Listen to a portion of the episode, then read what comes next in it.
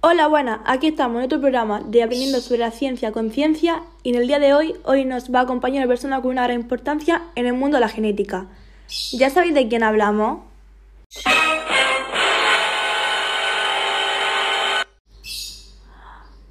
Pues sin más dilación, démosle la bienvenida al Gregor Mendel. Buenos días, señor Mendel, y gracias por aceptar la invitación a nuestro programa. Buenos días y gracias a todos vosotros por invitarme. Para mí es todo un placer estar aquí y poder compartir con todos vosotros mi estudio. Bueno, ¿qué le parece si antes de empezar con las preguntas se presenta un poco para aquellos que no te conozcan? Bueno, como ya sabéis, mi nombre es Joan Gregor Méndez. Nací el 20 de julio de, 1900, de 1822. Y como han mencionado antes, mi trabajo se ha dedicado especialmente a la genética y gracias a esto descubrí lo que actualmente son las leyes de Méndez. Muy bien, como ya sabéis todos, más introducido al tema, ya podemos comenzar con las preguntas. ¿A qué te dedicabas antes de la genética? Fui un monje, matemático, un maestro y un hombre de fe. ¿Podría explicarnos en qué consistía la primera ley de Mendel? Es la ley de la uniformidad de los híbridos de la primera generación filial. Consiste que al cruzar una raza pura de una especie con otro individuo de raza pura de la misma especie, la descendencia de la primera generación filial será igual entre sí. ¿Y sobre qué trata la segunda ley de Mendel? Es el principio de segregación y consiste en que algunos individuos pueden transmitir un carácter aunque en ellos no se manifieste. ¿Y la tercera ley? Es el principio de la transmisión de los caracteres independientes, es decir, los alelos de un gen se transmiten independientemente de los alelos de otro gen, es decir, los rasgos distintos son heredados independientemente uno del otro. No tienen relación. ¿Y cómo fue el inicio de estas investigaciones? Aunque mis primeras investigaciones se encaminaron a los ratones, después utilicé abejas y finalmente plantas. ¿Por qué finalmente utilizó las plantas? Utilicé las plantas de guisantes debido a que estas no eran para nada caras se podían conseguir fácilmente en el mercado.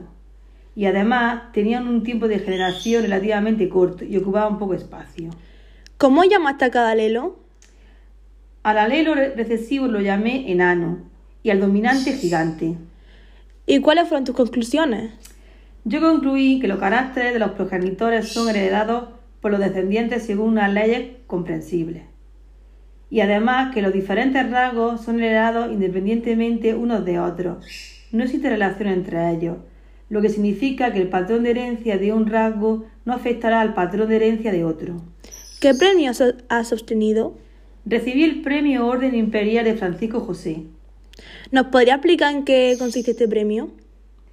Fue una orden del Imperio Austriaco y de su sucesor del Imperio austrohúngaro, destinada a premiar los méritos civiles y posteriormente también méritos militares. ¿Podría explicarnos por qué te llaman el padre de la genética? Supongo que fue debido a que describí las tres leyes básicas de la herencia a través de experimentos con las plantas de guisantes. Bueno, señor Gregor Méndez, ¿te gustaría contarnos cómo fue un poco tu infancia? Era hijo de unos campesinos con pocos recursos económicos por lo que me tuve que pasar toda mi infancia trabajando como ganadero. Cuestión que posteriormente me ayudó a concluir mi estudio de educación superior.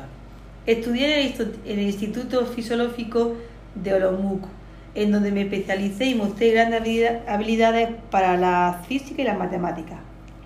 ¿Y podrías decirnos cuáles son las siete características que estudiaste de las plantas de los guisantes? Fueron el color de la semilla, forma de la semilla, posición de la flor, color de la flor, forma de la vaina, color de la vaina y longitud del tallo. ¿Y podrías, podrías contarnos cuántos experimentos realizaste en total en el estudio de la genética? Concretamente realicé siete experimentos de hibridación entre variedades puras de guisantes que diferencian solo en su aspecto de su morfología. ¿Y cuál era tu objetivo? Mi objetivo era descubrir cómo se transferían los rasgos de una generación a la siguiente. ¿Podrías decirnos qué tipo de guisante utilizaste? Usé guisante arrugado, liso y brillante, con flores blancas y violetas, de vaina amarilla y también verde. ¿Y podrías contarnos qué te pasó en 1868? Me convertí en abad del monasterio y abandoné gran parte de mis estudios científicos. ¿Podrías nombrar algo que también hayas hecho? Escribí la base de la predicción del tiempo, en la que propuse utilizar la meteorología para optimizar los trabajos en agricultura.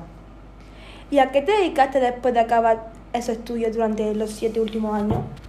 a la, vida? a la apicultura. Bueno, ¿hubo algo o alguna cosa que no has sabido explicar o te ha costado explicarla con tu estudio de la genética? No pude explicar cómo los pares se separaban en gametos o cómo se unían durante la polinización, pero acerté en la idea de que a los rasgos se segregan en los gametos de las plantas al azar e independientemente. Bueno, yo creo que ya hemos conocido muy bien a Johann Gregor Mendel, así que hasta aquí el programa de hoy. Y muchísimas gracias a todos los oyentes y a ti Mendel por acompañarnos en el programa de hoy. Nos vemos en el siguiente martes. Que tengáis una muy buena semana. Gracias por oírnos.